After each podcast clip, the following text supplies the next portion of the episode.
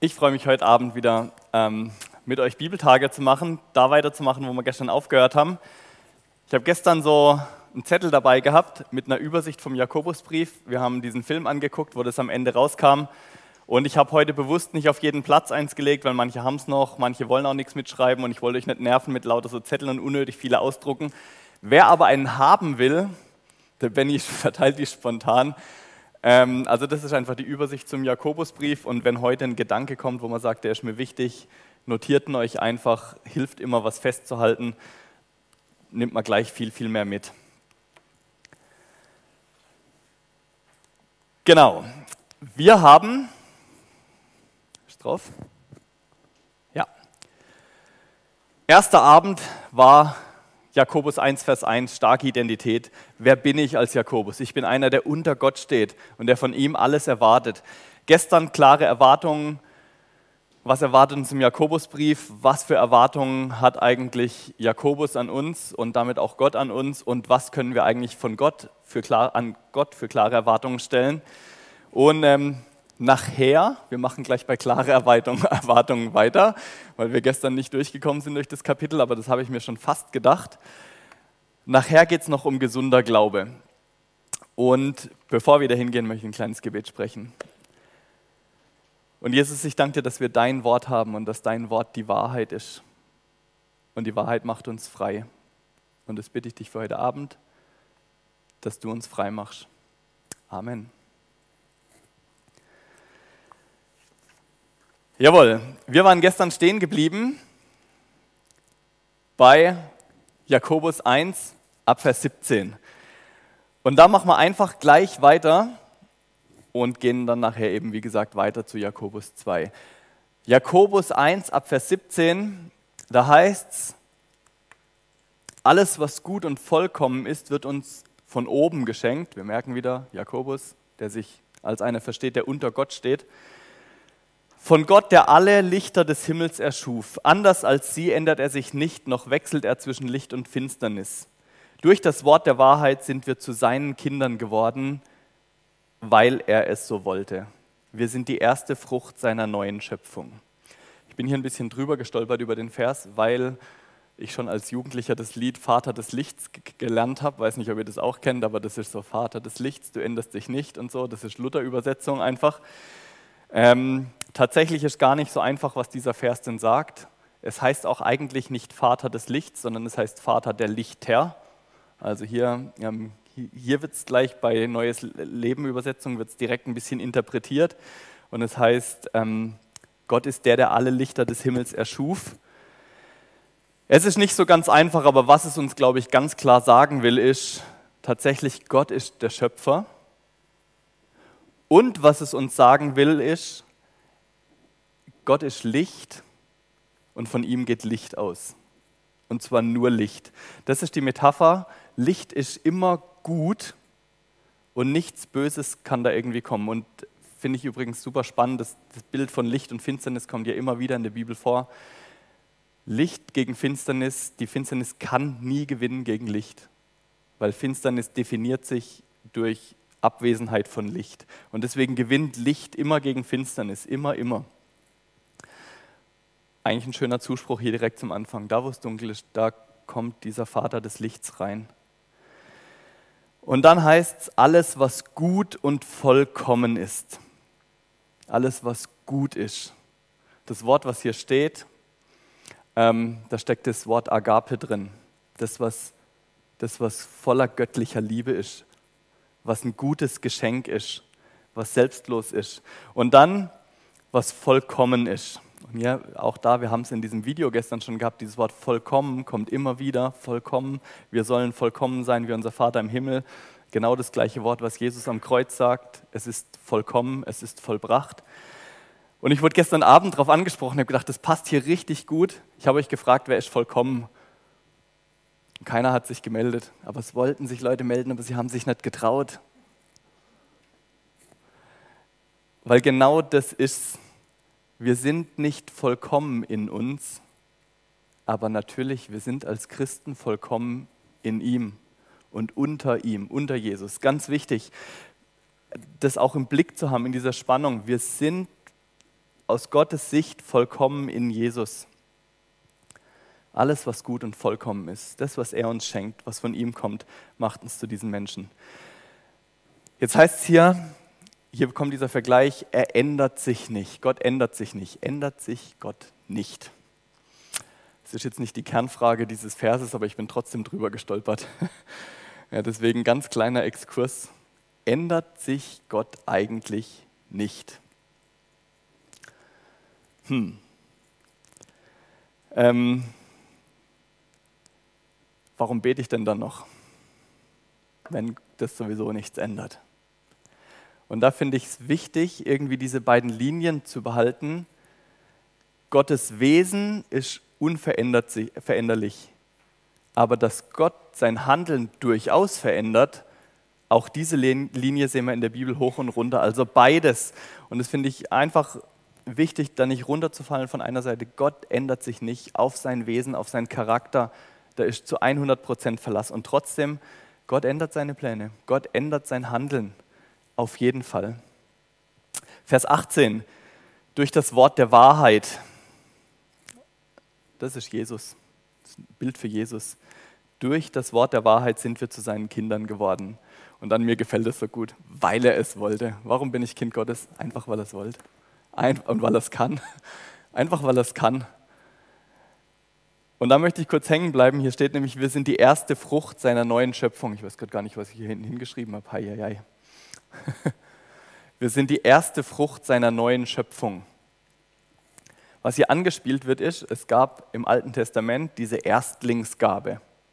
Also wenn ein Bauer äh, Tiere hatte und das Tier hat Nachwuchs gekriegt, dann wurde das erste Tier, das allererste, was neu geboren wurde, das wurde Gott geweiht, geopfert, ähm, Gott gegeben. Das allererste.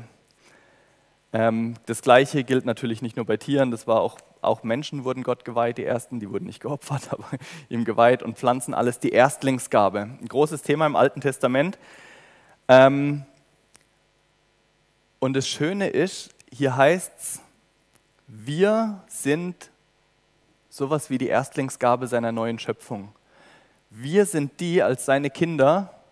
Erstens, die Erstlingsgabe war makellos, also das war das Beste, was es gab. Das ist ein Riesenzuspruch. Wir sind in Gottes Augen, haben wir wieder das vollkommen, wir sind makellos und wir gehören Gott, wenn, wir zu ihm, ja, wenn er uns da genommen hat. Und dann dieser wunderbare Zuspruch, nämlich der Erstlingsgabe, folgten natürlich in aller Regel immer andere Früchte. Was heißt das für uns, wenn Gott hier sagt, wir sind Erstlingsgabe, weil Gott uns von oben beschenkt, dann folgen uns noch viele andere und wir haben einen Anteil daran durch uns passiert sowas. Also ganz versteckt hier Wahnsinnszusagen, die da drin stehen. Und jetzt möchte ich doch noch, weil ich darüber hängen geblieben bin, ähm, ein persönliches Wort von mir sagen, nämlich, wie ist es eigentlich bei mir jetzt weggegangen von mir, aber mit meiner Erstlingsfrucht? Was gebe ich denn Gott? Vielleicht seid ihr alle viel frommer als ich, aber wisst ihr, was ich meistens Gott gebe? Das, was übrig bleibt. Also erst guckt man, dass alles passt und man ist ja auch nicht verschwenderisch und dann gibt man, was übrig bleibt. Und wenn das auch noch mehr ist wie der Zehnte, kann man ja noch mehr. Aber das Prinzip, was hier steht, ist eigentlich umgekehrt. Ich gucke nicht, was am Ende übrig bleibt. Ähm, übrigens ja auch spannend, gell? jetzt an Weihnachten. Immer am Ende vom Jahr guckt man, was ist noch übrig, was geht weg. Ähm, natürlich auch, weil man da manchmal mehr kriegt. Aber das Prinzip, was Gott sagt, ist ein anderes, ist nämlich das Prinzip des Vertrauens. Gibt das Erste weg und vertrau mir, dass hinten nach genug kommen wird. Gib fröhlich das Erste weg ähm, und vertraue, was hinten dran noch kommt. Wie gesagt, null als Kritik, sondern eher als meine persönliche Predigt, die ich mir halten musste, wo ich gedacht habe, das ist ja spannend, dass es andersrum ist, wie ich es lebe.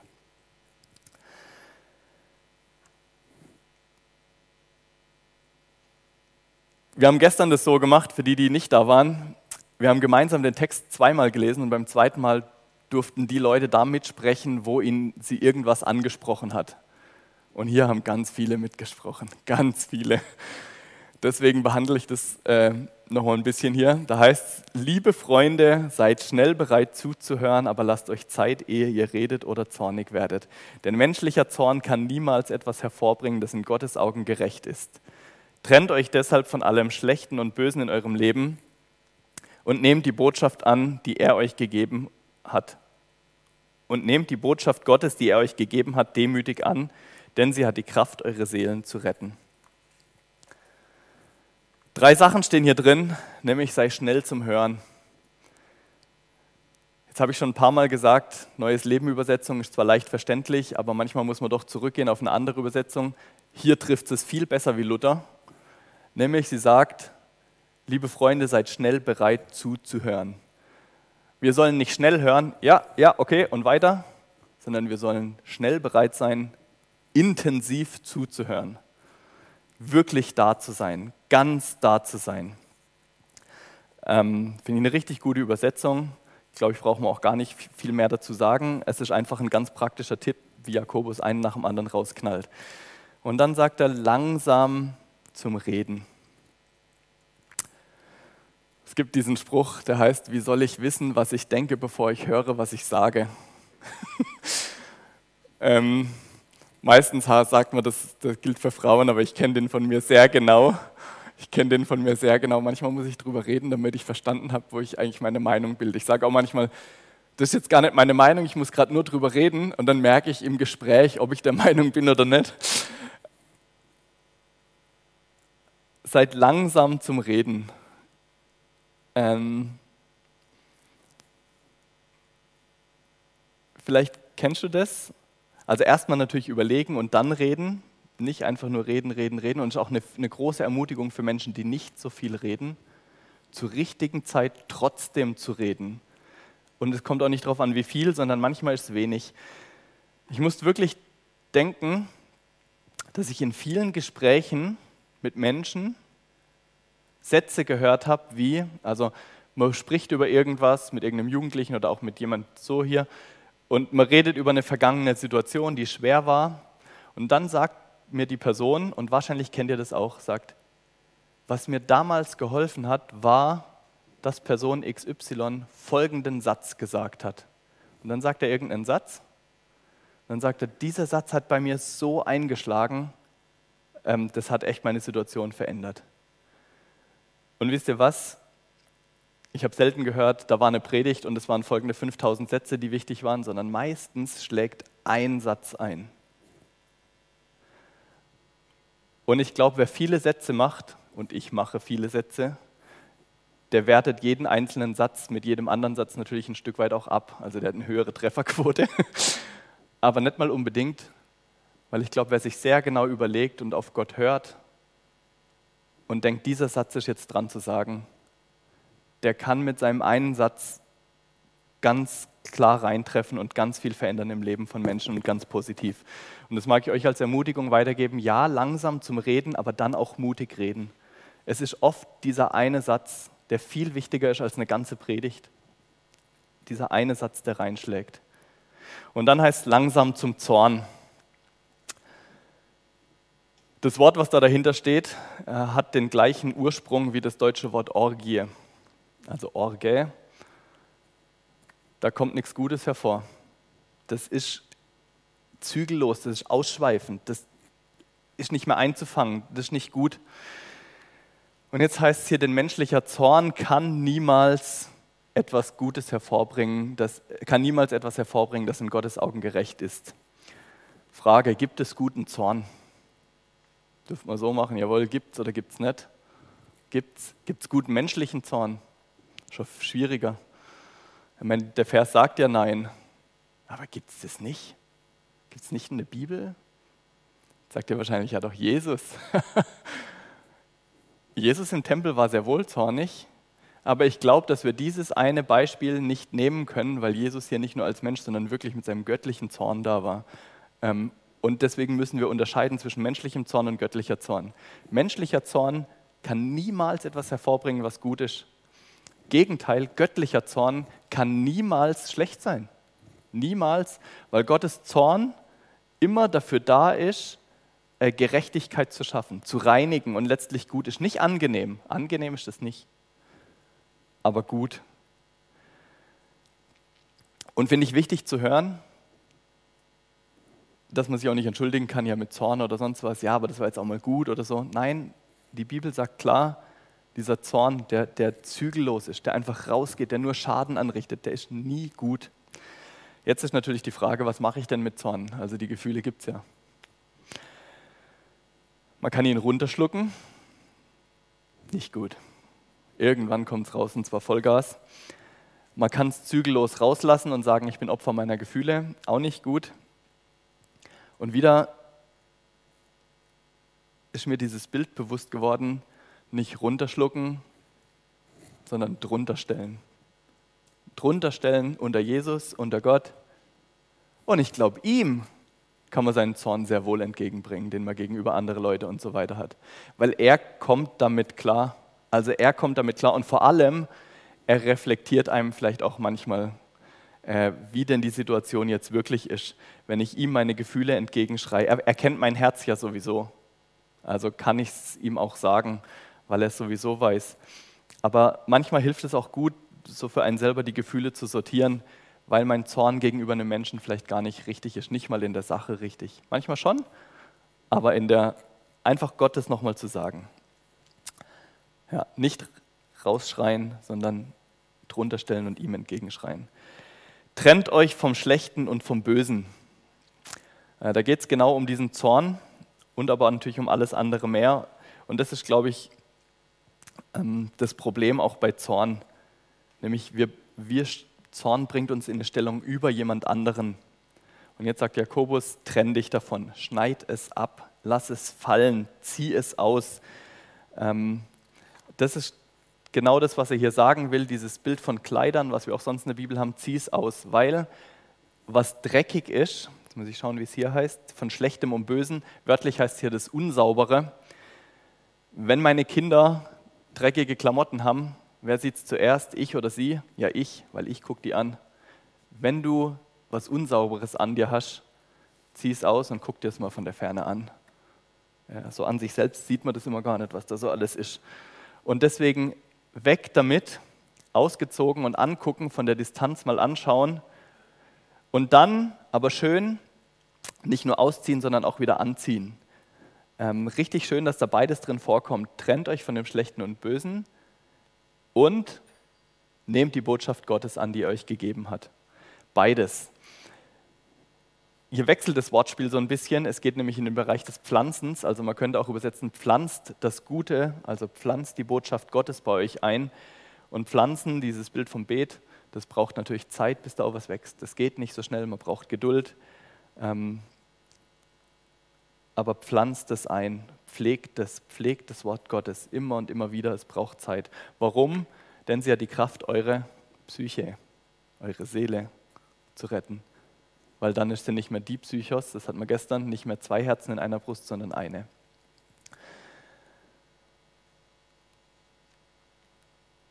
Oh, Sapperlot ich muss auch ab und zu klicken. Vers 22. Aber es reicht nicht nur die Botschaft zu hören, ihr müsst auch danach handeln, sonst betrügt ihr euch selbst. Das ist schon der Vorklang zu dem, was jetzt gleich dann im nächsten Kapitel kommt.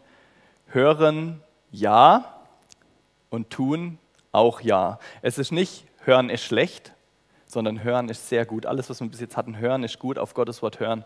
Aber auch tun Hören ohne Tun ist nichts, aber Tun ohne Hören ist auch nichts. Beides gibt's.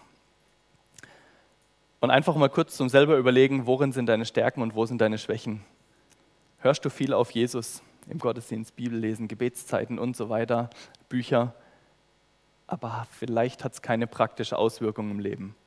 Vielleicht ist es aber auch umgekehrt, du bist ganz aktivistisch, du reichst eins nach dem anderen, du tust und tust und tust, ohne anzuhalten und zu hören regelmäßig auf Gott auch dann kippt es irgendwann, weil irgendwann fehlt die Leidenschaft. Beides ist wichtig. Jetzt sage ich das Beispiel. Ich habe mir überlegt, ob ich es sage oder nicht, um zu kürzen. Also, ich rede mal über andere Orte, wo ich im Praktikum war. Da gab es Bibelstunden in ganz vielen Orten. Und in einem Ort, da kamen sechs Leute ganz treu in eine Bibelstunde. Äh, und schon vor meiner Zeit, als ich dort ins Praktikum nach Michelstadt gekommen bin, war die Frage, wie geht es weiter mit manchen Bibelstunden? Können wir die manche nach, nach Michelstadt zentral holen und so weiter und so weiter? Die Lilienthals kennen auch die ganzen Leute. Ähm, und dann, also wie gesagt, das war gar nicht, war ich gar nicht involviert, aber ich weiß noch, dass dieser eine Satz wurde mir gesagt, der eine Ort, der, der hat gesagt, das darf nicht aufhören mit dem Argument, die Bibelstunde darf nicht aufhören, weil Wort Gottes Verkündigung darf nicht aufhören hier im Ort. Finde ich richtig.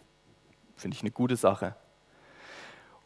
Und jetzt werde ich es aber gleich ein bisschen kritisieren, und damit ihr mich nicht falsch versteht, ich mag die Leute nicht kritisieren, aber ich mag euch erzählen, was passiert ist, als ich dort das erste Mal in die Bibelstunde gekommen bin. Ich kam da an, die war in einem Haus, Privathaus, ich habe geklingelt und der erste Schock war, meine Frau war dabei.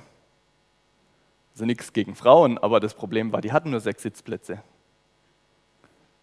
Die waren völlig durcheinander, was sie jetzt machen mit meiner Frau. Also haben sie irgendwoher noch einen Hocker geholt, auf den sich meine Frau dann setzt. Vielleicht hat meine Frau dann einen richtigen Stuhl gekriegt, ich weiß es nicht mehr. Das war das Erste. Das Zweite war, dann guckt mich der Mann an und sagt, kann ich loslegen? Ich sage, aber wir haben noch sieben Minuten. Alle da. Okay. Und dann bin ich dem nachgegangen und alle da galt seit 20 Jahren. Also das war nicht, und ich will das, deswegen meine ich das gar nicht unbedingt kritisch, weil die haben treu Wort Gottes gehört, aber mich hat es nachdenklich gemacht. Ähm, Sie sind wirklich seit 20 Jahren nicht auf die Idee gekommen, irgendjemand einzuladen. Und dann frage ich mich schon, ob Wort Gottes Verkündigung Relevanz hat, wenn Wort Gottes praktizieren nicht vorkommt oder, wie gesagt, für mich nicht sichtbar vorkommt.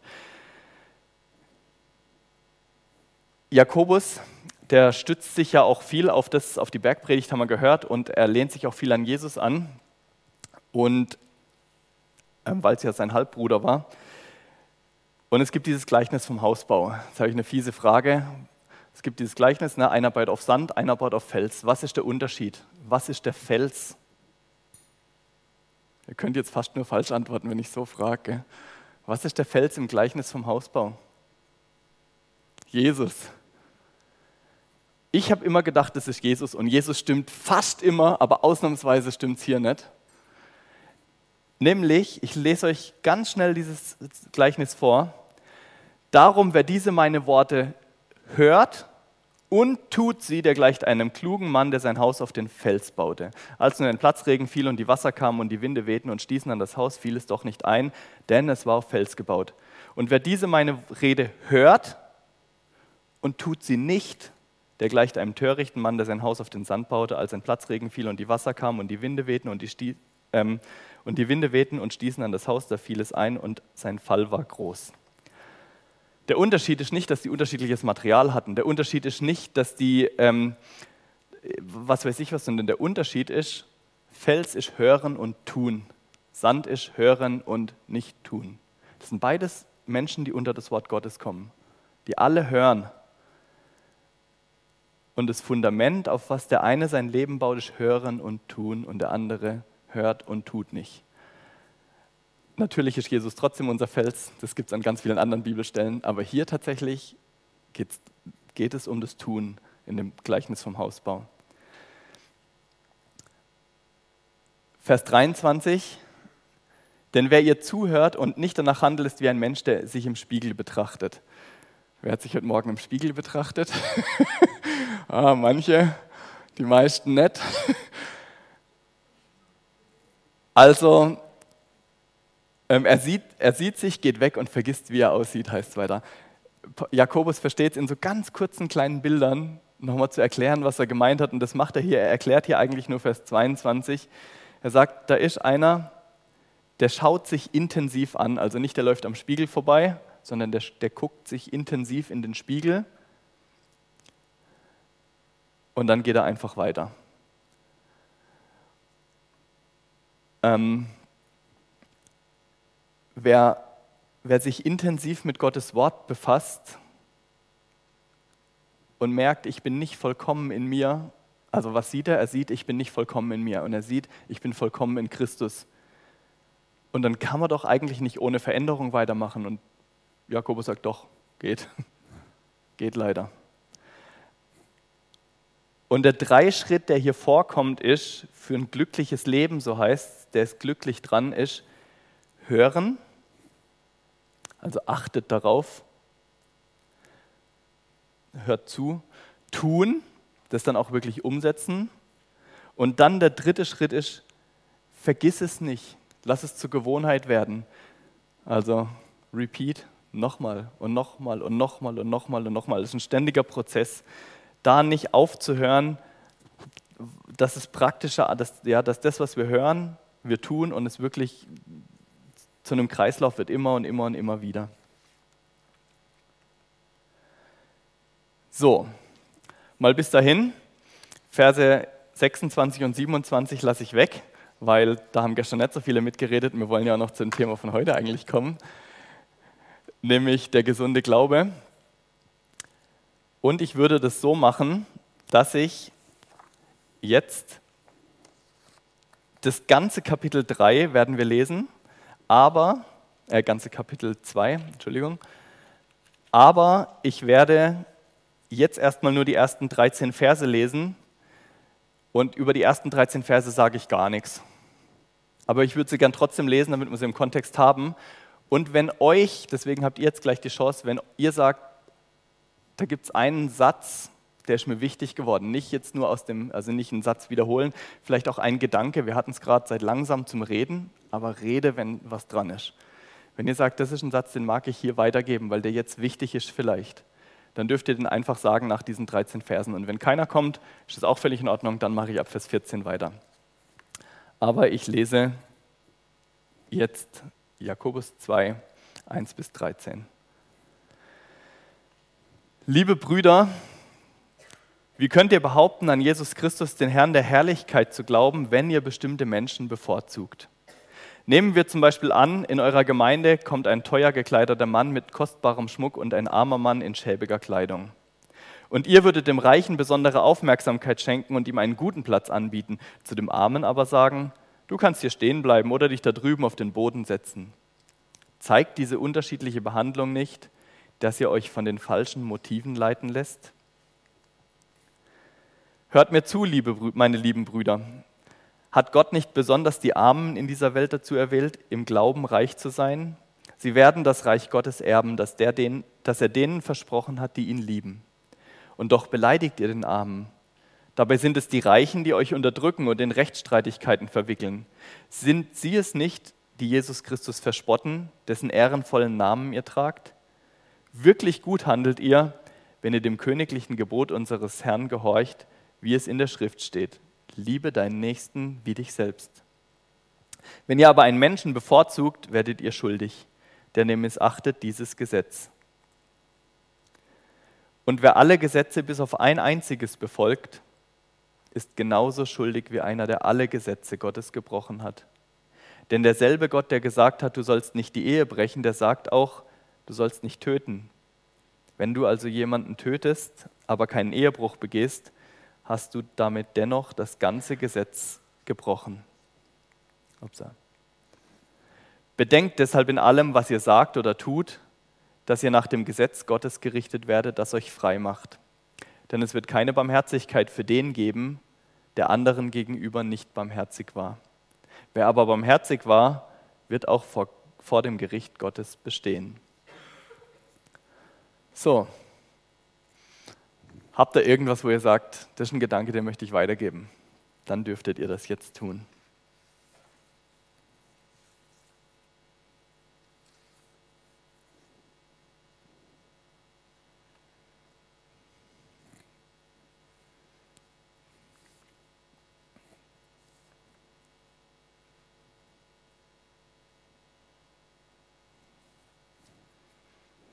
Dann mache ich einfach mit Vers 14 weiter. Ich lese aber den Abvers 14 noch nicht, ähm, sondern ich lasse euch ein bisschen miteinander reden. Nämlich, es geht um die Frage, also Thema ist ja gesunder Glaube, aber die Frage, die hier ganz intensiv drin steht, ist, wie werde ich gerecht vor Gott? Was muss ich tun, um gerettet zu werden? Das ist die Frage, die Jakobus hier behandelt. Und ich möchte gleich Jakobus und Paulus ein bisschen miteinander zusammen angucken mit euch. Ähm, und ihr dürft jetzt einfach wie gestern, so wie ihr sitzt, zusammen zwei Minuten habt ihr Zeit, so lange läuft gleich hier dieser Kreis weg, drüber reden, über diese zwei Fragen, die eigentlich eine ähnliche Frage bedeuten. Wie werde ich gerecht vor Gott? Was muss ich tun, um gerettet zu werden? Was wäre eure Antwort darauf, wenn euch das jemand fragen würdet? Okay? Das dürft ihr jetzt einfach so kurz miteinander austauschen, so wie ihr sitzt. Los geht's.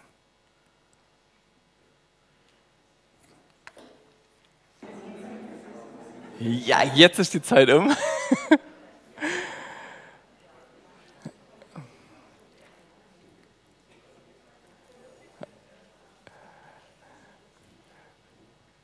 Vielleicht ist die Frage für euch jetzt gerade so im Austausch gar nicht so arg ähm, die große Frage.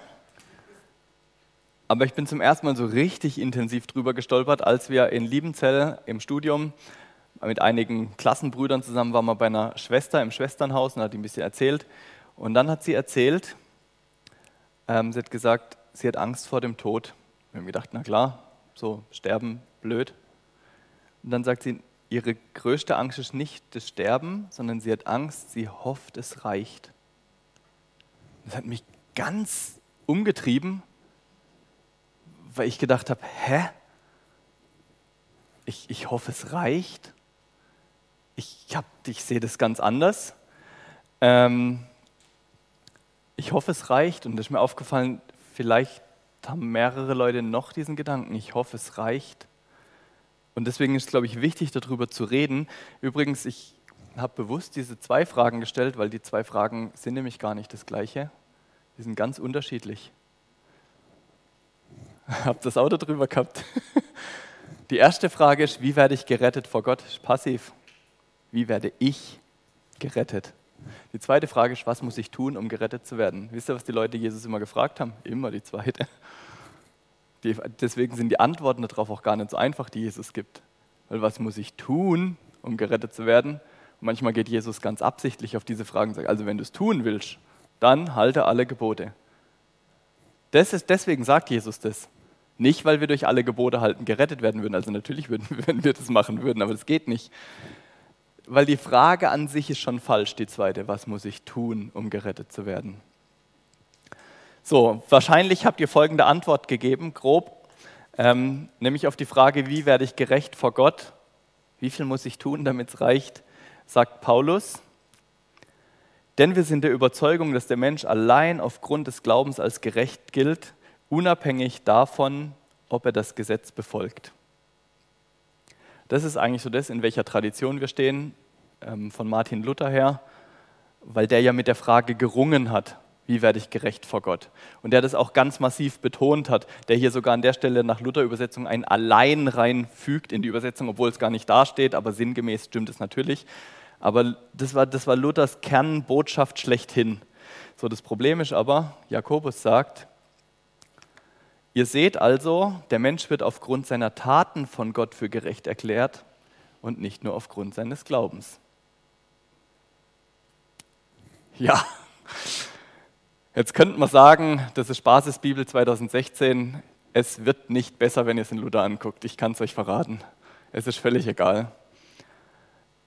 Ähm, was machen wir? Hat die Schwester doch recht gehabt.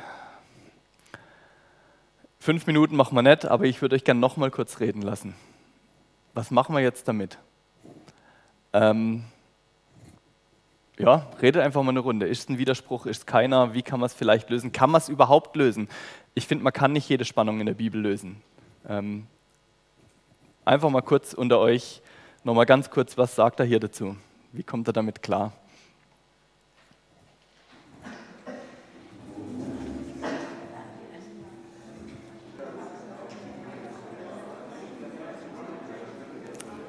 Okay. Ich vermute, ihr könntet eine halbe Stunde drüber reden und noch länger.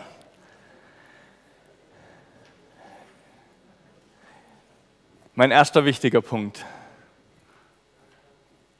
Ich habe gerade zwei Verse komplett aus dem Zusammenhang gerissen. Das heißt nicht, dass sie nicht wahr sind, aber wenn ich nur diese zwei Verse hätte, gibt es keine Lösung dieser Spannung. Punkt.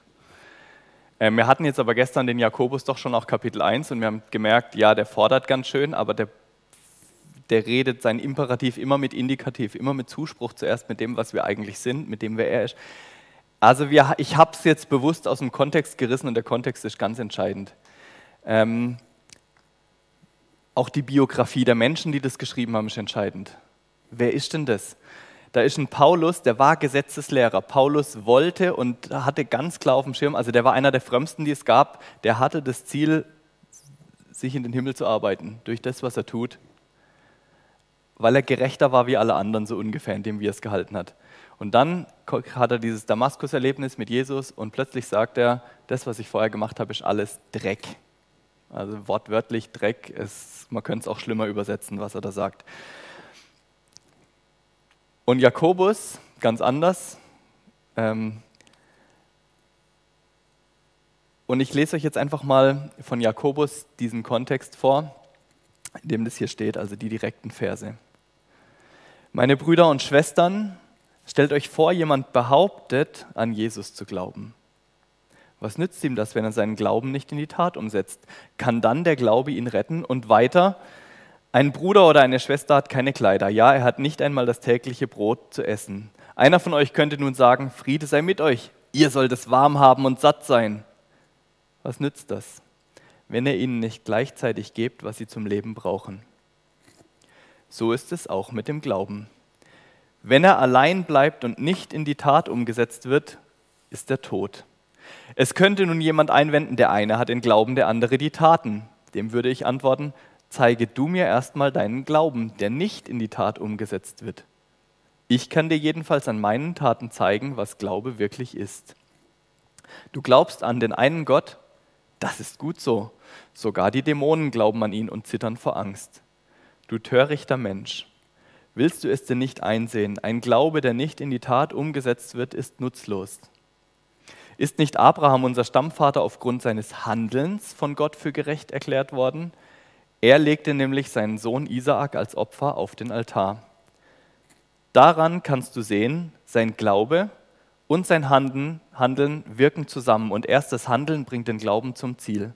Genau das ist gemeint, wenn die Heilige Schrift sagt, Abraham glaubte Gott und das rechnete Gott ihm als Gerechtigkeit an. Und deshalb nennt die Heilige Schrift ihn Freund Gottes. Ihr seht also, der Mensch wird aufgrund seiner Taten von Gott für gerecht erklärt und nicht nur aufgrund seines Glaubens. War es bei der Prostituierten Rahab nicht genauso? Aufgrund ihres Handelns wurde sie für gerecht erklärt. Sie hatte ja die Kundschafter Israels bei sich aufgenommen und dann half sie ihnen, auf einem geheimen Weg aus der Stadt zu fliehen. Ohne den Geist ist der Körper tot. Genauso, der, genauso ist auch der Glaube tot, wenn er nicht in die Tat umgesetzt wird. Das mal so zum Kontext. Also der Kontext ist entscheidend, um das ein bisschen zu sehen. Jetzt wissen wir wahrscheinlich die Antwort immer noch nicht so ganz, aber ich habe gestern schon mal erwähnt, es ist wichtig, meistens hören die falschen Leute das Falsche. So, der, der sowieso schon ein bisschen gesetzlich oft denkt, hört nochmal die Keule drauf und der, der alles freiheitsliebend denkt, der hört ja, dann ist ja alles gut, so bei Paulus. Also man hört Jakobus und Paulus immer für den, den man will. Ähm, ich glaube, der Kernpunkt liegt darin, was ist in diesem Vers gemeint mit Glaube. Was ist Glaube? Was bedeutet Glaube? Und jetzt zeige ich euch mal, was Paulus landläufig unter Glaube versteht. Zum Beispiel sagt Paulus in Galater 5, Vers 6, es zählt nur der Glaube, der sich in Liebe auswirkt. Plötzlich ist Paulus gar nicht mehr weit von Jakobus weg, weil Paulus sagt, alles andere zähle ich gar nicht als Glaube. Es zählt nur der Glaube, der sich in Liebe auswirkt. Ähm, das heißt, für ihn ist Glaube immer lebendiger Glaube, der wird nicht unterschieden. Und die Folge sind immer Werke von dem Glauben. Ist für Paulus völlig klar, das war für Paulus sowieso als Pharisäer völlig klar, der hat ja nicht aufgehört, Werke zu tun, sondern für ihn war plötzlich Evangelium da und er hat weitergemacht, ähm, da wo er war, nur eben mit diesem Fokus von Jesus. Und Jakobus sagt, so ist es auch mit dem Glauben, wenn er allein bleibt und nicht in die Tat umgesetzt wird, ist er tot. Das heißt, Paulus und äh, Jakobus unterscheidet hier und er sagt, es gibt eigentlich für ihn ein falsches Verständnis von Glaube, nämlich einen toten Glaube ohne Werke, und es gibt ein richtiges Verständnis von Glaube, nämlich einen lebendigen Glaube, der immer Werke als Folge hat. Nur Jakobus unterscheidet das, weil er dann Missstand drin sieht und Paulus unterscheidet es in seinem Ding normalerweise nicht, sondern setzt es natürlich komplett voraus, was Glaube ist.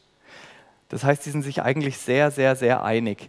Klammer auf, Jakobus und Paulus, ist heute Abend nicht die Zeit dazu, die haben sich gut miteinander verstanden, diese reden wertschätzend voneinander. Die, Paulus sagt über Jakobus, er ist die Säule der Gemeinde und so. Also, und Paulus und Jakobus konnten beide sehr scharf gegen andere Leute reden. Aber die reden kein einziges Wort negativ gegeneinander, weil die sehr wohl den gleichen Fokus hatten. Ähm, das heißt, ähm, wenn ich das jetzt nochmal einbaue hier, ich hoffe, ihr könnt folgen, hier rein in diese Verse, die ich euch am Anfang gezeigt habe, dann steht da eigentlich, Paulus sagt, denn wir sind der Überzeugung, dass der Mensch allein aufgrund von lebendigem Glauben als gerecht gilt, unabhängig davon, ob er das Gesetz befolgt, also auch wenn er Fehler macht und so weiter. Und Jakobus sagt, ihr seht also, der Mensch wird aufgrund seiner Taten von Gott für gerecht erklärt und nicht nur aufgrund eines toten ausgesprochenen Glaubens, der, keine Folge, keine, der, der, der eigentlich gar nicht da ist. Also er geht ja sogar so weit und sagt, ja, die Dämonen glauben ja auch. Also da merkt man schon, da kann nicht von dem Glaube die Rede sein, der rettet. Und deswegen ist der Kontext so entscheidend, wie das hier verstanden wird. Und vielleicht noch der Gedanke da dazu, nämlich äh, Jakobus folgt sogar sehr genau Jesus wieder in seiner Auslegung. Auch Jesus sagt zum Beispiel in Matthäus 7, Vers 21, nicht jeder, der zu mir sagt, Herr, Herr, wird in das Himmelreich kommen, also, sondern der, der den Willen meines Vaters im Himmel tut. Jetzt könnte man natürlich allein wieder auf so, einem Vers sagen, oh, das ist aber Werksgerechtigkeit. Aber das sagt Jesus. Versteht ihr? Und wenn man Jesus und sein Leben anguckt, Jesus ist der allerletzte, dem man Werksgerechtigkeit unterstellen könnte. Und deswegen, glaube ich, tun wir auch Jakobus falsch, wenn wir ihm das hier unterstellen. Auf keinen Fall. Genauso die Bergpredigt wieder, was wir vorhin, äh, das Gleichnis vom Hausbau, wenn wir es gehört haben. So, und jetzt ähm, möchte ich noch was sagen, nämlich, finde spannend, sowohl Paulus als auch Jakobus ziehen beide Abraham als Argumentation dazu. Also wenn man das genau anguckt, beide reden von Abraham und begründen mit, mit Abraham ihre Stelle. Und eigentlich betonen sie nur einen anderen Schwerpunkt und eigentlich widersprechen sie sich deswegen überhaupt nicht, wenn sie die gleiche Grundlage haben. Paulus sagt, was steht denn in der Heiligen Schrift? Abraham glaubte Gott und das rechnete Gott ihm als Gerechtigkeit an. Was meint er hier damit? Er glaubte Gott und deswegen ging er hin im Vertrauen mit seinem Sohn Isaak und so weiter und so weiter. Und Jakobus sagt, genau das ist gemeint, wenn die Heilige Schrift sagt, Abraham glaubte Gott und das rechnete ihm Gott als Gerechtigkeit. Ein gleicher Vers. Und er erklärt es hier, der Glaube zeigt sich darin, dass er es auch getan hat, weil sonst wäre es kein Glaube gewesen, sonst wäre es kein Vertrauen gewesen, da wäre wär einfach kein Vertrauen da gewesen.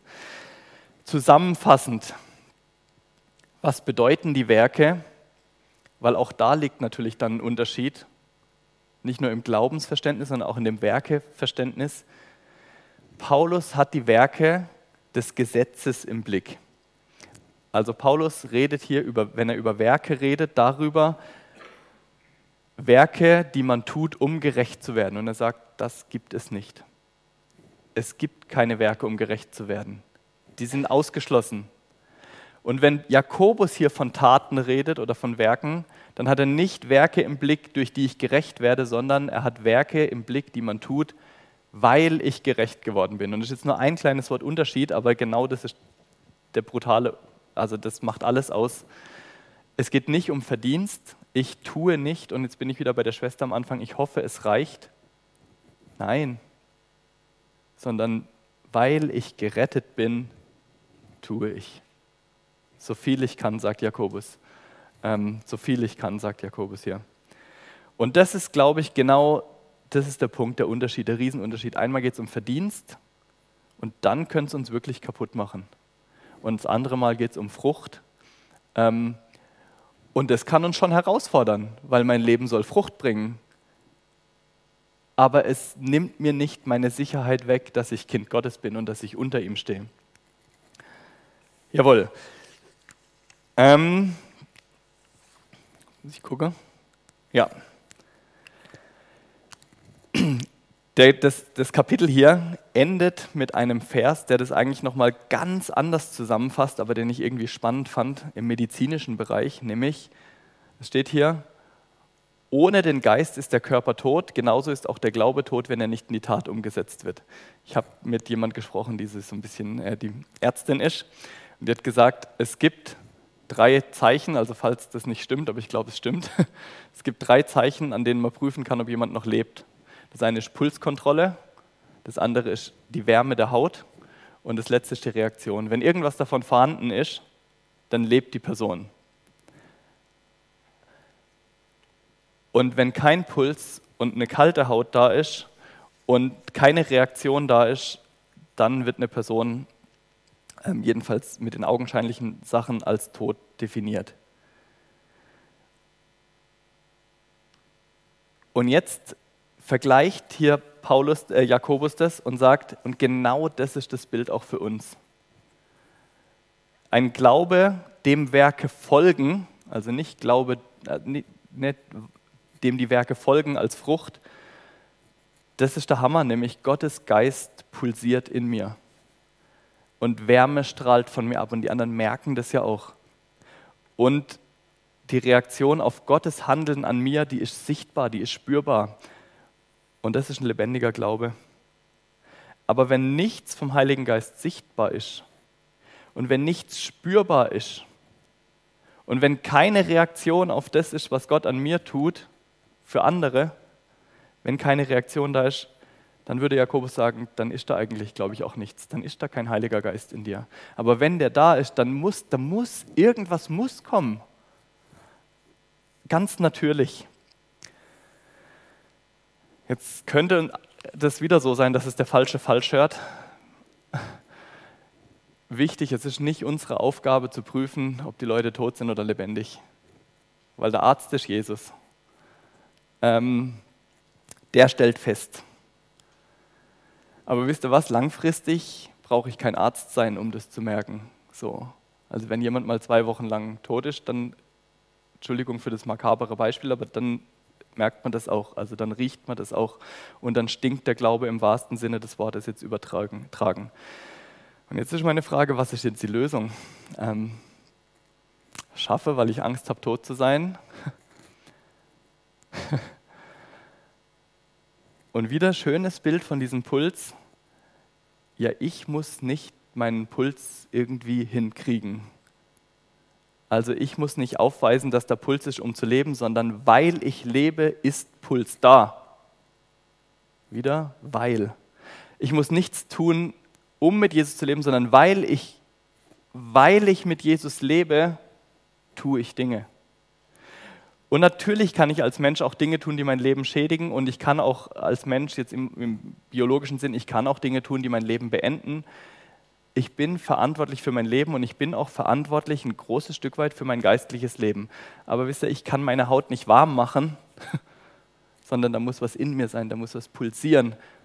Und das ist meine Aufgabe. Und wir sind wieder ganz am Anfang bei Jakobus, der sagt, Jesus, ich stehe unter dir. Bitte schenk du mir deinen Geist, den ich brauche, damit ich damit ich leben kann, damit es Wärme abstrahlt, damit es pulsiert, damit was geht. Ich möchte mit einem kleinen Beispiel enden ähm, und damit schon den Abend auch zu Ende. Das ist von Luther ursprünglich. Luther sagt, da war mal ein Hund und er läuft mit einer Wurst im Maul am Ufer von einem Fluss entlang. Und Luther sagt, wir sind wie die Hunde. Und die Wurst, das ist der Glaube. Und das Spiegelbild im Wasser, also da läuft er an diesem Fluss entlang, und er guckt so ins Wasser rein und freut sich, ha, da ist noch eine Wurst. Äh, das Spiegelbild im Wasser, was automatisch da ist, das sind die Werke. Das ist ein Echtheitszertifikat dafür, dass der Hund wirklich eine Wurst im Mund hat. Und wisst ihr, was dumme Hunde machen?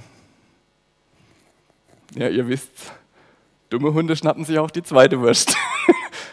Und was haben sie dann? Gar nichts. Und genau das ist der Knackpunkt. Sie haben nicht noch eine Wurst und ich habe halt noch meinen Mund, meinen Kopf ins Wasser gehängt. Sie haben nichts mehr. Und deswegen, das ist genau, das ist genau der Ding. Ah, Mist. Guck mal, was in meinem Konzept steht. Ich wollte euch heute Abend jedem Beefy mitgeben. Aber ich habe es vergessen einzukaufen. Und jetzt sehe ich Sapperlot, damit ihr euch nicht vergesst. Aber das ist so mein, mein Abschlussgedanke für euch zum Mitgeben. Hey, seid wie der Hund, stürzt euch auf den Glauben. Und wenn da stürzt euch auf den Glauben, nicht auf die Werke, stürzt euch auf den Glauben und genießt es und schaut ab und zu mal in den Spiegel ähm, und seht, wie vollkommen Jesus ist und wie er euch vollkommen machen will und prüft es auch. Lauft an diesem Wasser vorbei, aber stürzt euch nicht in die Werke, ihr werdet alles verlieren. Das ist gesunder Glaube, das war das Thema heute Abend. Gesunder Glaube, wie dieser Hund, draufzustützen und den Glaube zu schnappen und dankbar gegenüber Jesus zu sein und weil Jesus alles für mich gegeben hat, ähm, dann auch Frucht folgen zu lassen. Ich bin fertig, aber ich würde gerne, auch wenn die Zeit etwas vorangeschritten ist, euch wie gestern auch nochmal kurz zu Wort kommen lassen, weil Bibeltage sind ja nicht so, dass man einen Gedanke hat, der am Ende ganz, das ist so wie in einer Predigt. Es sind viele Gedanken heute geflossen und gefallen. Und ich fände es schön, wenn ihr den anderen einfach kurz erzählt, der Gedanke ist mir heute wichtig geworden, der ist mir hängen geblieben. Einfach in der Gruppe, wo ihr seid, zwei Minuten ganz kurz sagen, das ist mir hängen geblieben, das nehme ich mit von heute. Und dann in zwei Minuten singen wir das Lied zum Abschluss. Oder machst du erst da?